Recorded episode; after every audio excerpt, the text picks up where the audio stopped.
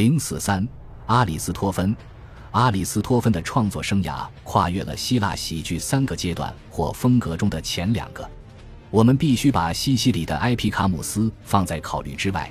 在埃皮卡姆斯的时代，西西里和雅典是彼此独立的地区。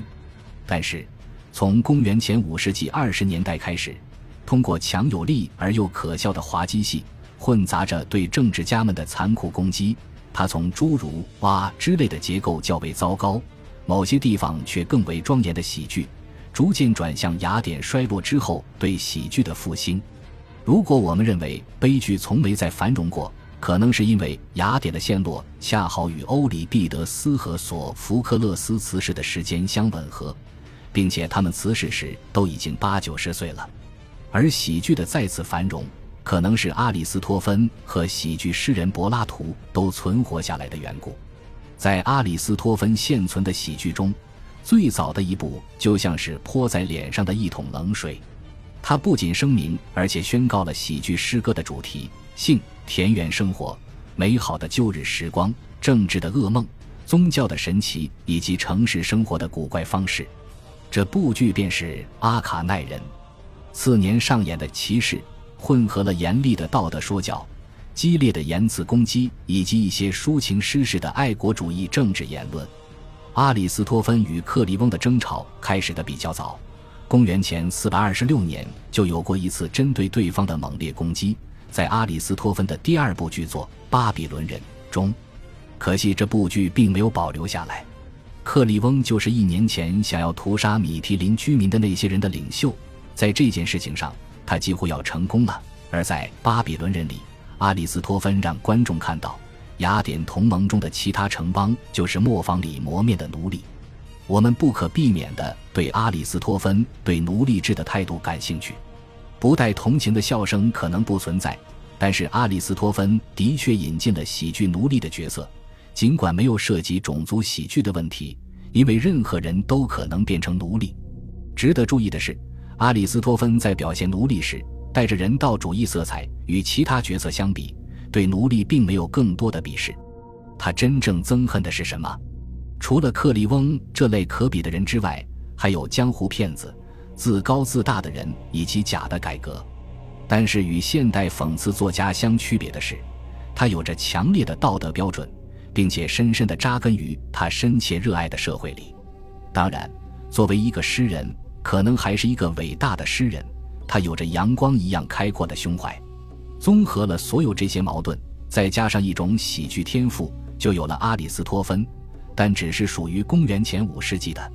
为什么能出现阿里斯托芬？原因有很多，也都很具体且不可重复。但最重要的是传统社会中的直接民主。他的早期喜剧是政治性的，最后的喜剧开始具有了社会性。在雅典喜剧的第二阶段。阿里斯托芬是这一阶段我们唯一的目击证人。歌队衰落了，变成了一些在中间穿插的音乐，情节被编织成一个前后一致的整体，也增加了几分现实主义色彩。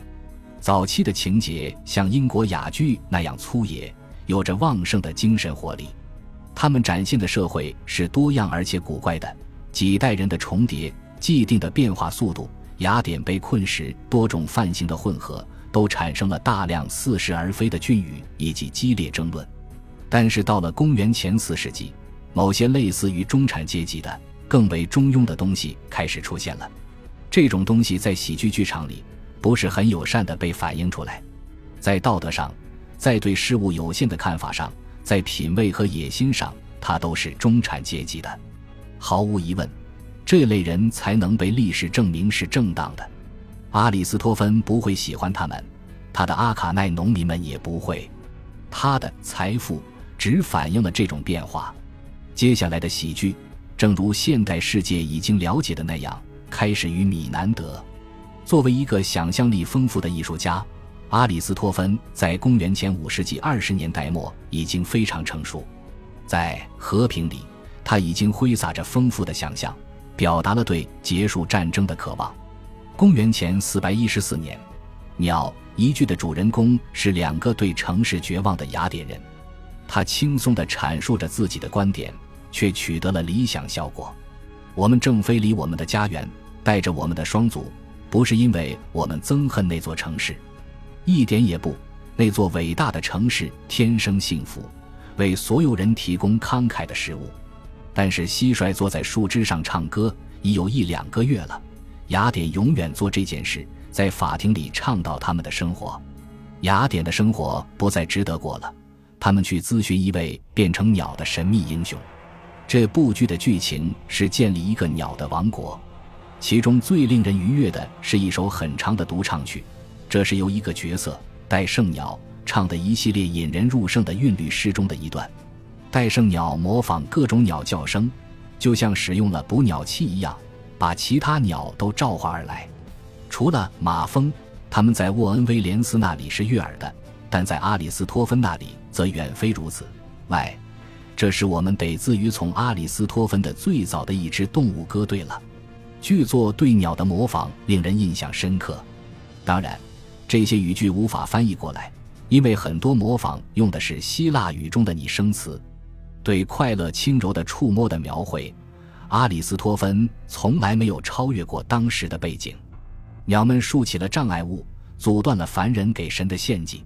剧的结尾同能想象得到的喜剧结局一样，是一个庆祝。神与鸟类、人类之间建立了和平。我们听到了献给宙斯的婚姻赞歌，看到了对胜利的呼喊，以及在焰火鸣放中剧的落幕。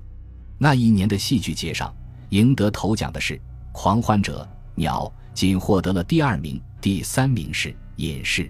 这也是一部逃避者的剧作。鸟剧中充斥着大量的喜剧人物创新，包括藏在伞下躲过了其他神的普罗米修斯，在空中被鸟抓住的伊里斯，一个极其残暴的色雷斯的神，以及一个想变成夜莺的诗人。按照现代人的标准，真正有趣的喜剧应该是公元前411年的吕西斯推拉特。此时，阿里斯托芬对改变事件过程的绝望更深了。他想表达的是女人的一个阴谋，他们拒绝与他们的男人过性生活，以迫使他们同意和平。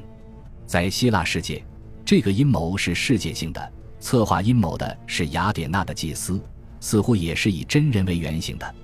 对来自希腊各地的女人的刻画令人发笑，展开的具体剧情也是如此。能吸引现代观众的古代喜剧很少，《吕西斯推拉推》就是其中之一。这也是最早的一部在相当有力的处理中也把同情传达给观众的喜剧。